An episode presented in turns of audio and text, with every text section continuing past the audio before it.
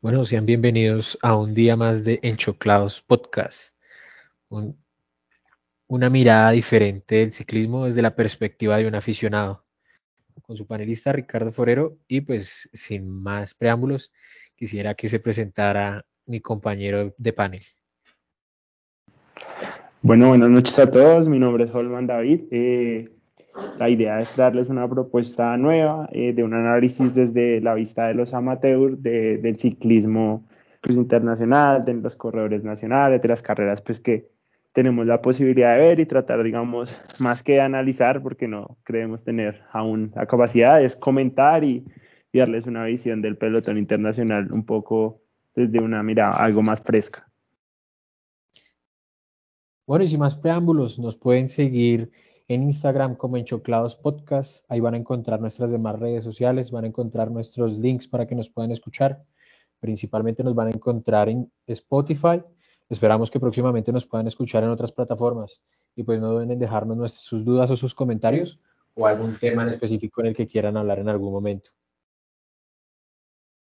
Vale, Richie, sí, perfecto. Por favor, síganos en redes sociales. Ahí vamos a estar informando pues los días que van a salir los capítulos. Aún estamos organizándonos, así que la idea es comenzar a tener un formato, un horario, una estructura que, les permita a ustedes y a nosotros tener el hábito de, estarles mostrando pues eh, los diferentes audios que vamos a generar.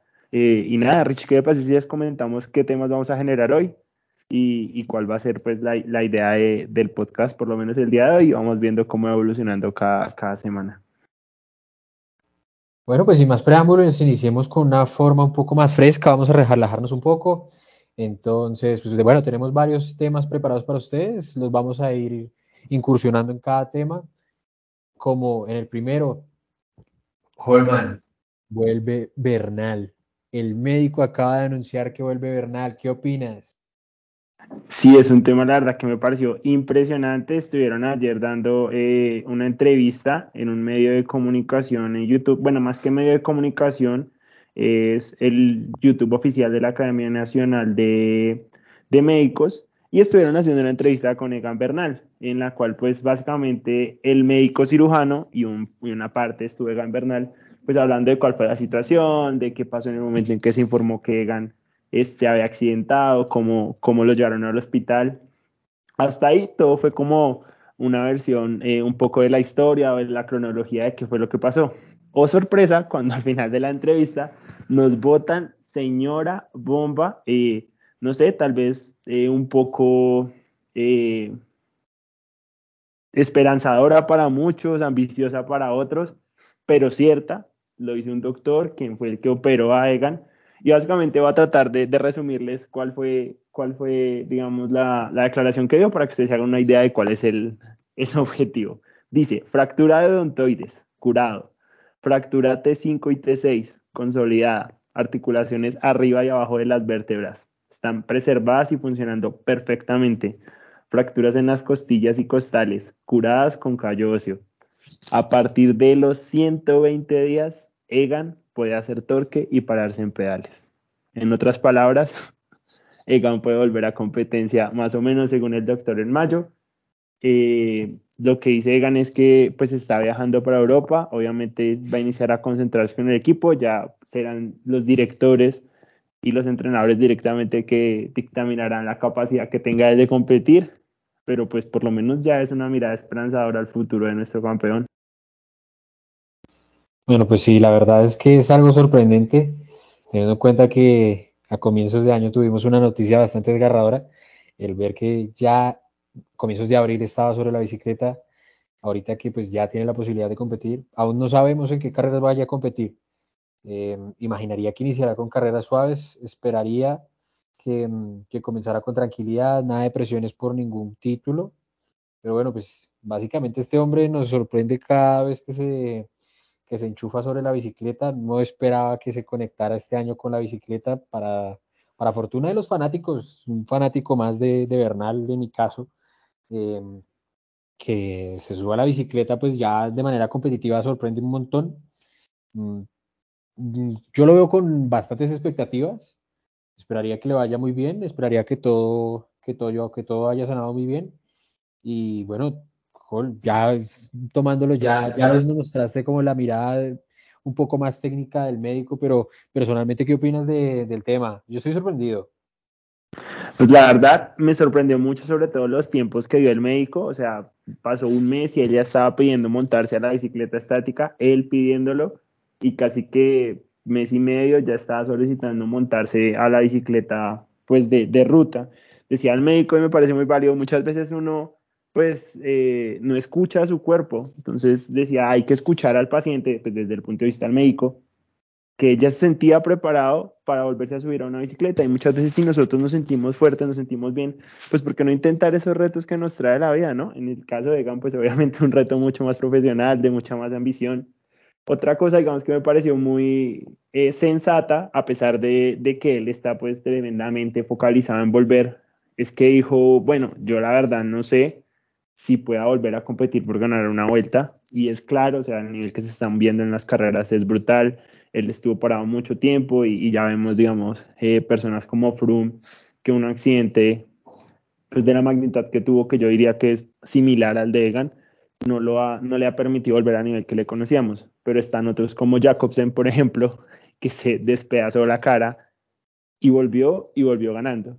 Entonces, nada, lo que dice Egan es, no sé si pueda volver a, a ganar una gran vuelta, pero si tengo la posibilidad de ser un gran gregario y ayudarle a un compañero a ganar, me gustaría seguir corriendo y ser uno de los mejores gregarios. O ser un buen gregario o intentar nuevamente ser líder y ganar. Y dijo que quería competir en las grandes, así que posiblemente le vamos en la Vuelta a España, no se sabe aún. Pero nada, ahí esperar a ver cuándo es la próxima carrera, llevarlo con, con tranquilidad y, y, disfrutar de volver a ver a Egan sobre la bicicleta, que creo que es algo que muchos incluso llegamos a dudar. Pero bueno, yo veo más eso como de quitarse presión. O sea, supondría yo, como lo han hecho bastantes grandes, no lo plantean de que voy a volver a ganar, voy a volver a hacer esto de lo que estaba mostrando anteriormente, sino lo veo más es como que se está quitando un peso de encima, presión con la prensa, presión con el mismo, lleva su recuperación poco a poco. Normalmente todos los campeones, sí, se sueltan con, frente a las cámaras. Eh, de una otra manera, un poco un parte de tranquilidad, de bajas expectativas, pero pues a esta gente le gusta es ganar. Y Bernal nos ha demostrado que ganar es lo que le gusta. Tuvo su, su molestia en, en, el Tour del 2020, el 2021 volvió arrasador, se ganó un Giro de Italia arrasador, compitió en una Astras de Bianchi que jamás me imaginé verlo en una clásica, y menos compitiendo con estas bestias, con, con Matthew Van Der Poel, con Juliana Alaphilippe, eh, peleando el espodio. Entonces yo lo veo más en este sentido de quitarse presión, pero estoy 100% seguro que este hombre va a venir acá y va a venir con toda la intención de llevarse un título. no, los campeones normalmente no les gusta trabajar para otros. Y bueno, pues ya los otros casos que coloca sobre la, sobre la mesa, pues digamos que Froome con 37 años y con la lesión que tuvo, pues de una otra manera la forma de sanar tiende a ser un poco diferente. Jacobsen hasta donde recuerdo de tener como 23, 24 años, un ciclista bastante joven, que bueno, lo tuvimos entre la vida y la muerte, pero también es de estos killers que vuelven a carretera y vuelven es con todo. Entonces, yo por ese lado lo veo más, es como de quitarse presión. Es más, hasta llegaría a decir que vuelve antes de Vuelta a España. No sé qué carreras de una semana hayan antes de Vuelta a España, creo que Burgos se corre para esas fechas, ¿no? Como Burgos es como la preparación para, para Vuelta a España, así como en este caso Romandía es preparación sí, para estaría, estaría Polonia, Suiza, Dauphiné, eh, esas más o menos son como las carreras importantes que quedan. Las de Suiza y el Dauphiné pues, son las preparaciones del Tour y ya lo que viene para Vuelta a España sería Burgos, si no estoy mal, sí. Pero bueno, pues nada, vamos a estar ahí atentos, vamos a a ver como un fanático más, así como ustedes se emocionan por verlos, a nosotros también nos encanta verlos. Esperaremos ver a la mejor versión de Bernal de nuevo. Creería que veremos una mejor versión de Bernal. No tengo dudas de que este hombre nos va a sorprender de nuevo. Ya nos ha sorprendido dos veces. Bueno, más dos veces, no. Este tipo le encanta es ganar.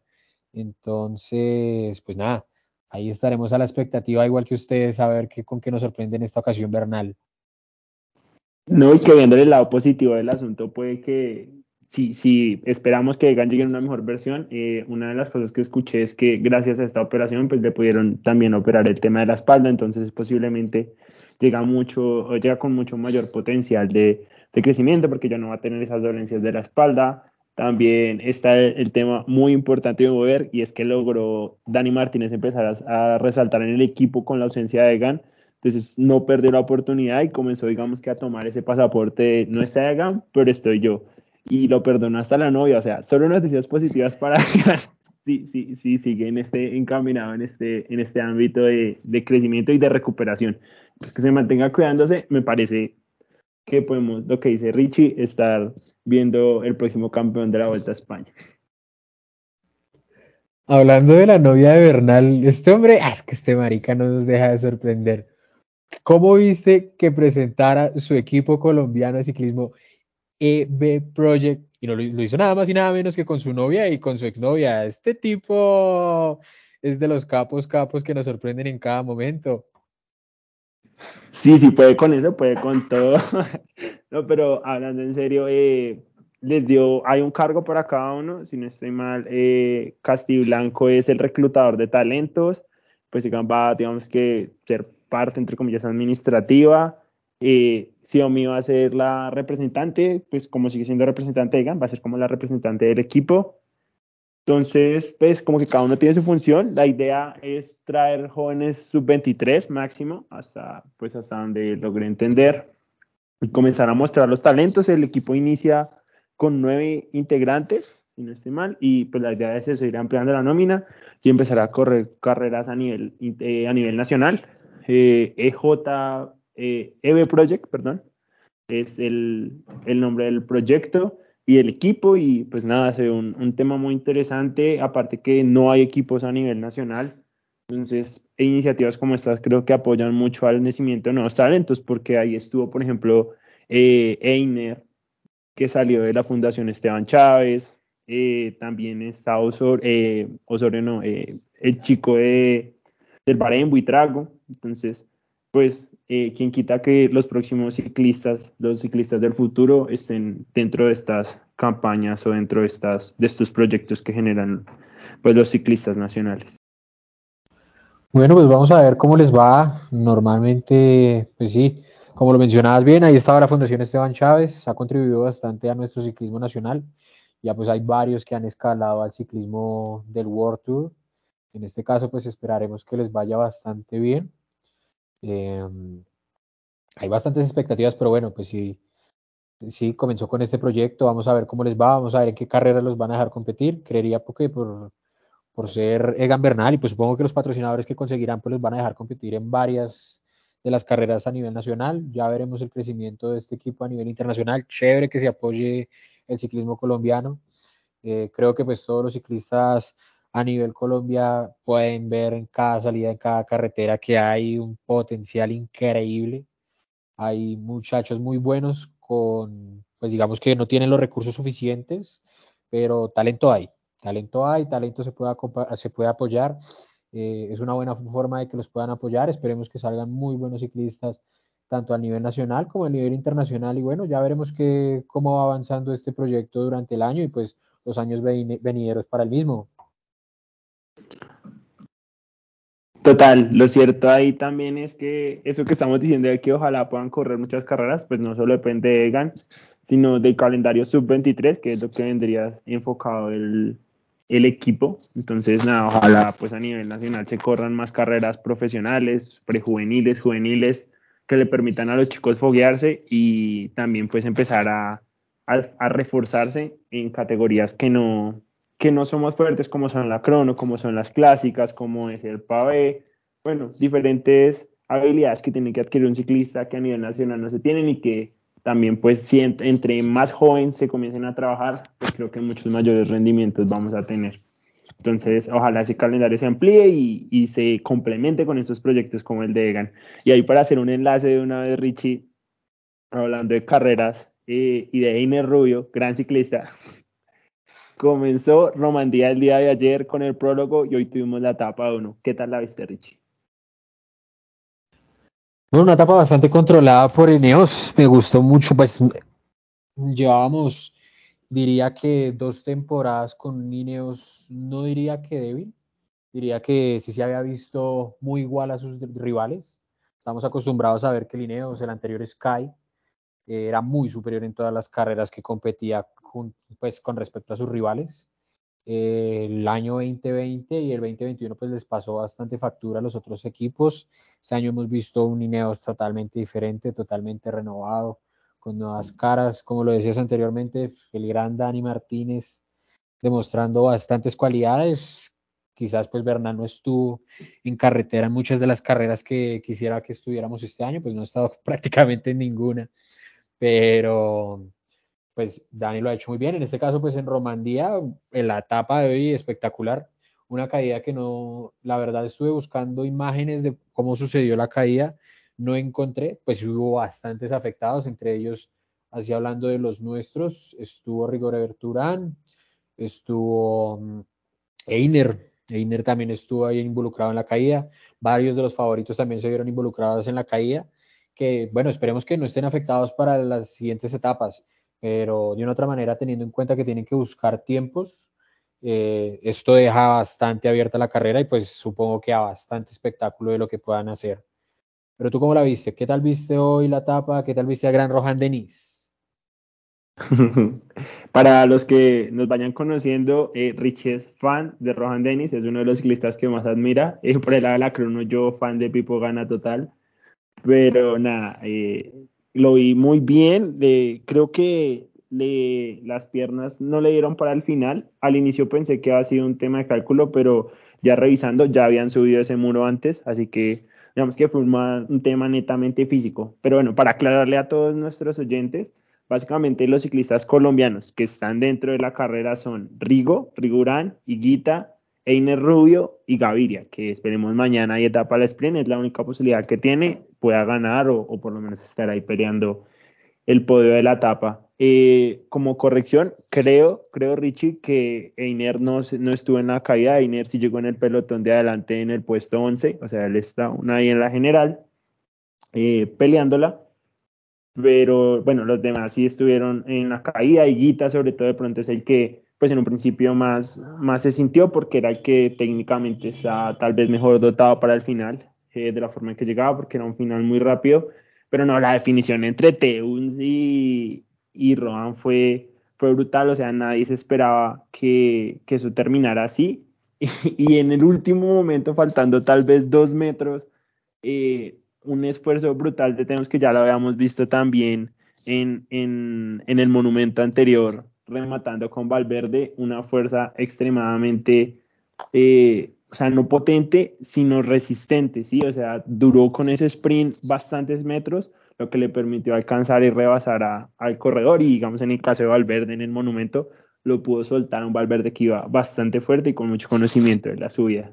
Algo que quiero resaltar, Richie, y pues ya que vamos en esta parte de la temporada y nos vemos a hacer el recuento de las carreras, es que no solo el Ineos ha cambiado su forma de correr. A ver, en los últimos años, así como estábamos hablando de que el Ineos no estaba no estaba pues ganando las carreras por lo que su nómina eh, económicamente debería ganar.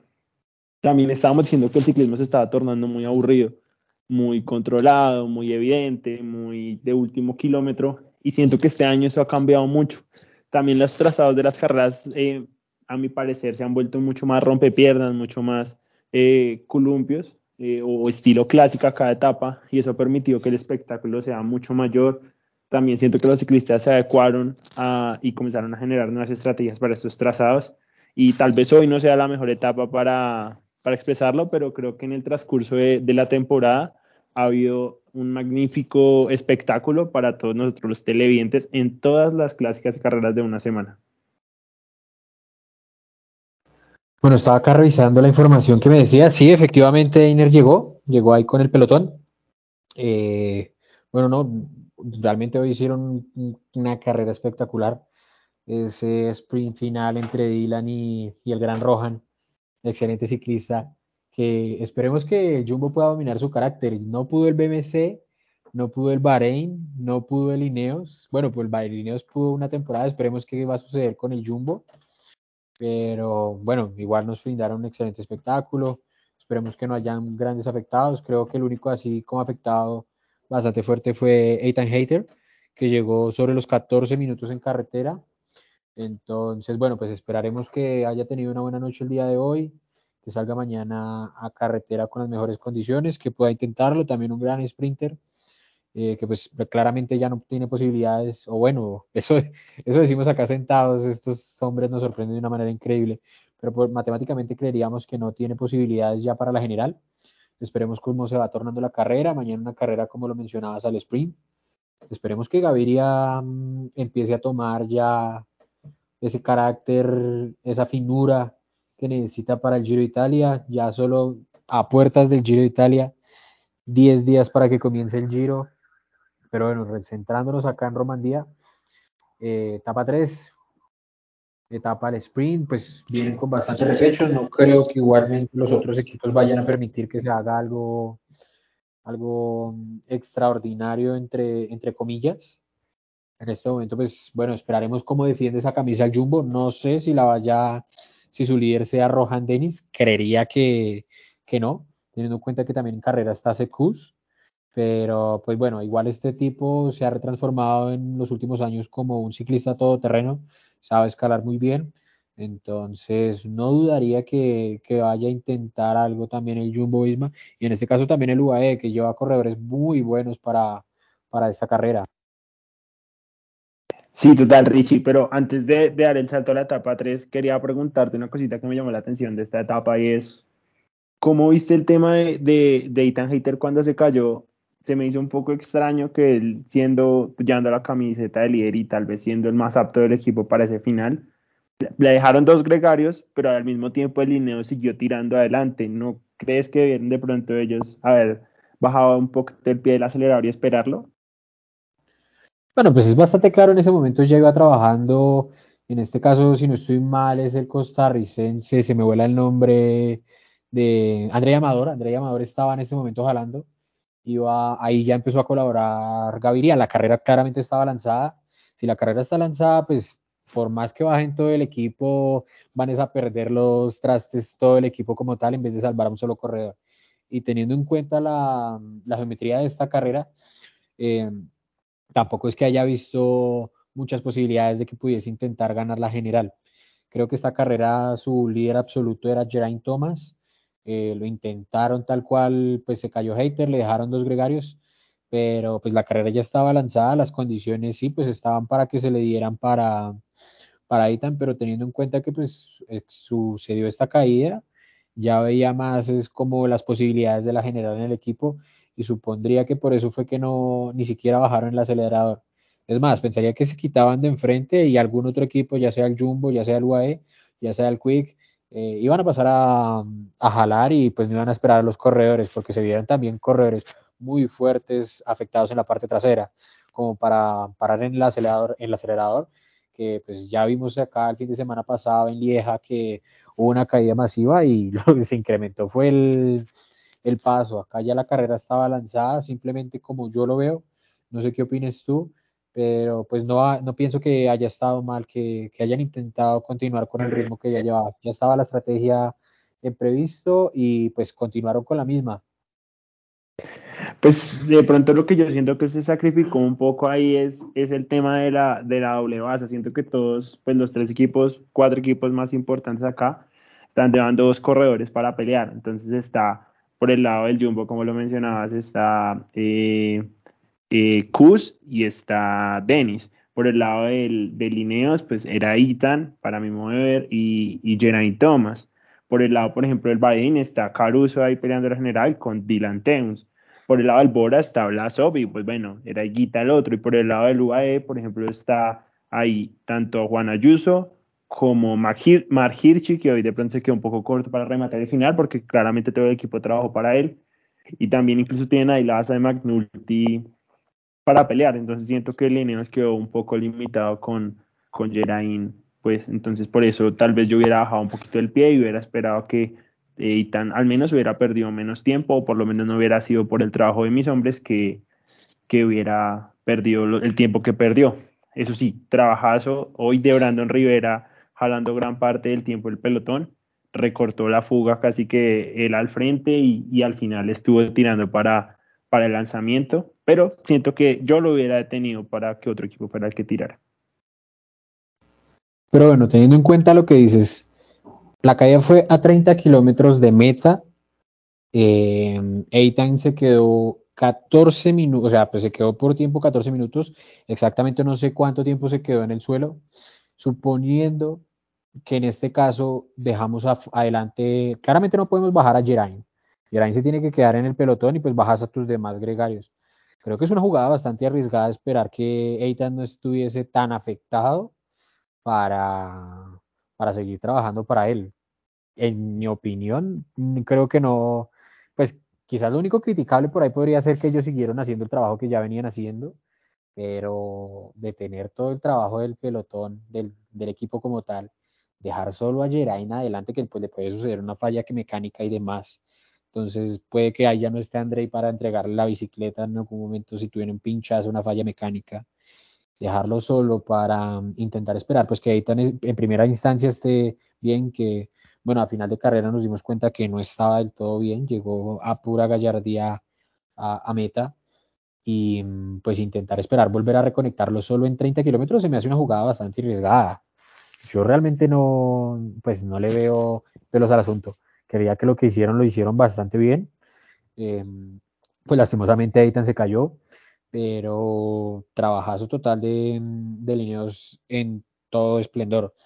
Hablabas ahí de Brandon, Brandon hizo un muy buen, muy buen trabajo. Andrei, que me parece uno de los mejores gregarios que, tiene, que ha tenido Latinoamérica, que, que hay a nivel general. Se me hace un gregariazo increíble, hizo también un trabajo fenomenal, pero pues yo, no, yo la verdad no le veo pelos al asunto. Creo que la, la jugada que Lineos pues ya la hizo y no, no pienso que se haya estado del todo mal. Vale, vale, Richie, pues, pues para cerrar un poco eh, el tema hasta hoy, hasta hoy, y, y, ahorita contemplamos ya lo que es la etapa 3, básicamente la general quedaría con, con Rohan Dennis eh, primero, eh, a 16 segundos Félix Grobcharner, a tercero estaría Geraint Thomas, a, tercero, entonces en ese, en ese orden de ideas, pues, creo que tiene mucho sentido, y más viendo cómo se paró Ethan Hater, que se paró bastante dolorido y ni siquiera es seguro que salga el día de mañana. Cuarto está Dylan Teuns, eh, Mauro Schmidt quinto y ya pues sexto está Juan Ayuso y ahí abajo el mejor ubicado de los, de latinoamericanos es, es Einer Rubio en el puesto 11. Y bueno, esperar a ver la, la carrera anterior. Eh, la corrió muy bien. La carrera anterior que corrió Einer fue eh, la Itzulia, llegó, estuvo en la general peleando. Eh, yo en el, pues, estuve en el top 10 incluso hasta la penúltima etapa. En la última etapa, pues él menciona que el frío, la verdad, le dio bastante duro. Entonces, pues perdió su clasificación en la general. Y pues digamos que necesitamos un poco más de regularidad por parte de Iner. Eh, es una de las jóvenes promesas que tenemos al lado, diría yo, que es ante Huitrago. Sin embargo, pues hace poco dejamos una estadística con Richard que Santi eh, ya logró su primera eh, victoria a nivel World Tour y pues Einer todavía no lo ha logrado, ya es un ciclista de 24, 25 años sin estimar tiene Einer y pues es necesario que, que, comience a consolidarse y ganarse un espacio en el equipo por lo menos para, para las carreras de cierto nivel. Bueno, pues espacio en este Movistar yo creo que hay y hay de sobra.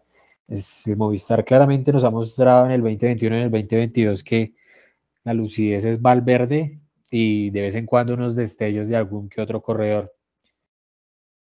Entonces, bueno, pues esperemos a ver cómo se desarrolla. La verdad, pues no sé, que el frío pues prácticamente no fue solo para él, fue para todos los demás corredores. Sí hizo una muy buena presentación, pero pues sin embargo creo que ya se está esperando un poco más de Einer. En lo personal yo espero un poco más de él, que un, un salto adelante pero bueno, pues igual es un corredor bastante joven, es bastante bueno, es un muy buen escalador, pero bueno, pues igual eh, es la forma de correr de Movistar. Y quizás en algunas otras etapas se les vio con, con mejores piernas. Eh, no se intentó y bueno, pues llegó la última etapa y, y, sucedió lo que sucedió. Pero bueno, te propongo otra antes de que nos vayamos, antes de que pasemos a otro tema, y es ya viste qué ciclistas hay, ya viste qué corredores hay. Va a decir vamos a mojarnos acá. ¿Cuál va a ser el top 5 de, de este Tour de Romandía? ¿Tú cómo la ves? ¿A quién ves campeón? Pongamos campeón, propongo que coloquemos el top 5 y coloquemos un ciclista que pueda dar la sorpresa. Entonces, no sé si quieras comenzar, comienzo yo.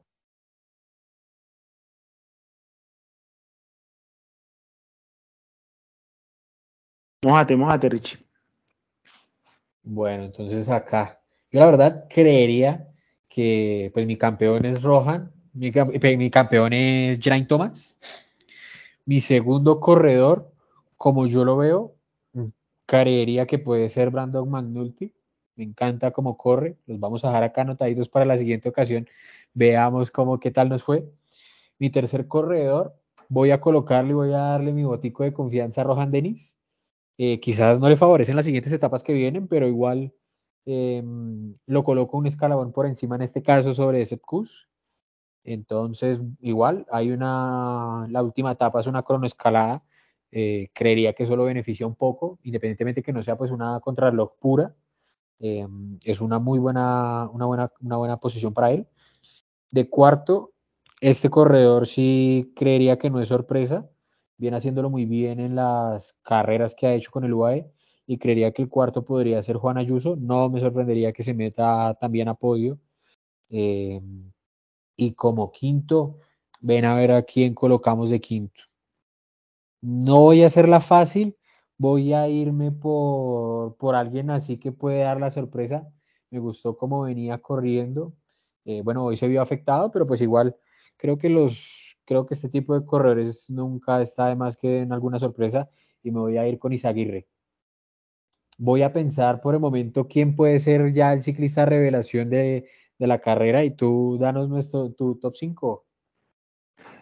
Pues bueno, Richie, yo eh, voy, a, arriesgarme un poco más. Eh, para mí, un corredor que lo viene haciendo estupendamente bien, eh, está ganando la confianza de todo el equipo y, y, creo que es un firme candidato al Giro de Italia es Damiano Caruso, así que para mí él va a ser el ganador de la carrera. Eh, de segundas pondría yo a Geraint Thomas. De terceras, un corredor que no es de mi gusto, sin embargo, eh, pues hay que admitir que está haciendo bastante bien, que es Alexander Blasov. Creo que tiene un equipo bueno, está corriendo bien las generales, lo veo, lo veo tercero. Cuarto, eh, para mí iría el señor Rohan Dennis, quinto Juan Ayuso, en el top 5. Y eh, ese sería básicamente mi top 5.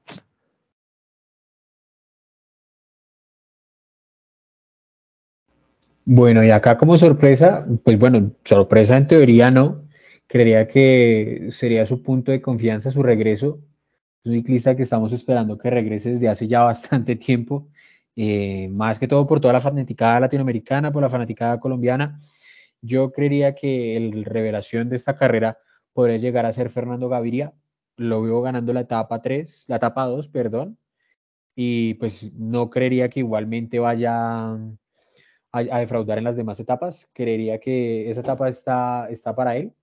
Entonces, le voy a dar mi voto de confianza. No es que sea de mis sprinters favoritos a nivel general, valga la, claridad, soy un fanático del ciclismo que ve el ciclismo sin camisa. Obviamente me gusta que ganen los ciclistas latinoamericanos, sin embargo, pues también puedo apreciar el talento que tienen los ciclistas europeos. En mi caso, pues creo que en este momento Fernando no está pasando por un buen momento. Pero bueno, sin embargo, creo que hay que darle el voto de confianza, lo está haciendo muy bien, pues este man realmente viene con desastre tras desastre y no me refiero a nivel solo deportivo, me refiero a que viene de COVID tras COVID tras COVID. Creería que a nivel eh, del pelotón profesional debe ser el que más casos de COVID ha, ha tenido desde que estamos con el tema de la pandemia. Esperemos que se haya recuperado bastante bien. Entonces, bueno, voy a darle el voto de confianza al Fercho. No, y no solo eso, Richie, o sea, no viene solo del COVID, sino en, una clásica que se corrió más o menos hace unos tres meses, se cayó en el pavé y se fracturó la clavícula. Entonces, esta es la primera carrera que va a correr después de esa fractura de clavícula. Así que, bueno, estoy en una encrucijada porque no debería tener un nivel tan alto, teniendo en cuenta que se debe estar preparando en definitiva para el Giro, aunque aún no está confirmado.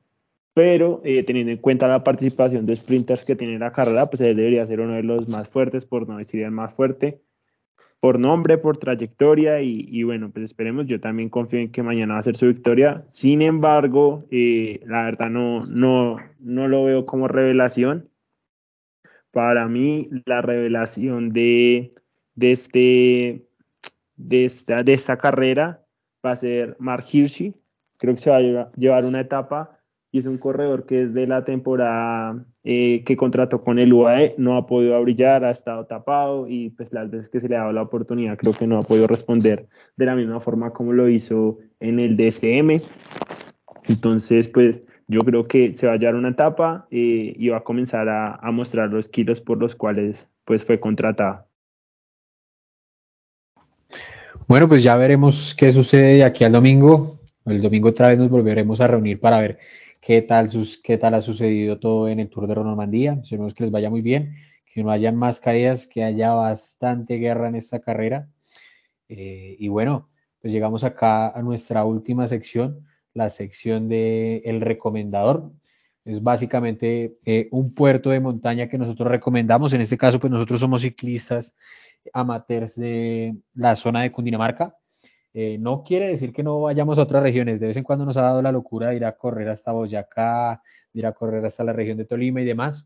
Entonces, bueno, te dejo hoy con la con el recomendador. No sé qué nos hayas preparado para hoy, qué puerto de montaña nos tengas, pero bueno, eh, nos te escuchamos. Pues bueno, compañero, básicamente hoy tengo primero una recomendación para los ciclistas que son un poco más leñeros. Eh, tengo dos, una para los que más leñeros y quieren ir a probar la calidad que tienen, que, que uno los invita y van a 35 y dicen que es ciclopaseo, porque hay gente que puede llegar a los 40, no, no entiendo cómo lo logran.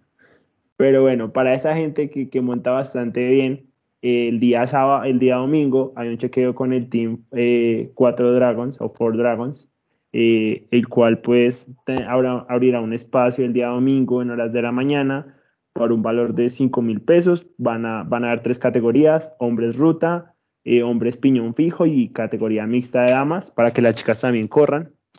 Entonces pues eh, es, un, es un chequeo pues que se me hace interesante para que, para que vayan al alto del vino. Y el otro es para nosotros los ciclistas amateurs. básicamente les invito a que vayan a conocer el Alto de Mondoñedo, creo que es un buen alto para iniciar, es un alto cortico que permite tomar eh, ritmo, que permite conocer al cuerpo subiendo y eh, que está muy cerca de Bogotá realmente. Eh, entonces, para los que sean de pronto un poco más exigentes, pueden bajar al peaje o al Curubital, pero creo que es un alto que está bien para iniciar y, y que les permite conocerse en una subida para los que están iniciando y en una subida un poco larga para los que están ya en cierto nivel avanzado. Bueno, la carrera que nos mencionas, ¿en dónde podemos encontrar la información? ¿En qué red social? Eh, sí, más que todo, ¿en qué red social podemos encontrar? Si nos puedes dejar ahí como una información extra para los oyentes que nos están ahí comunicando. Entonces, pues bueno. Claro que sí. Eh, en, el, en, el, link de clip eh, pueden encontrar que es el que va a correr la carrera. Eh, y en el Instagram directamente de For Dragons, ya les digo exactamente cómo es el, Instagram de ellos.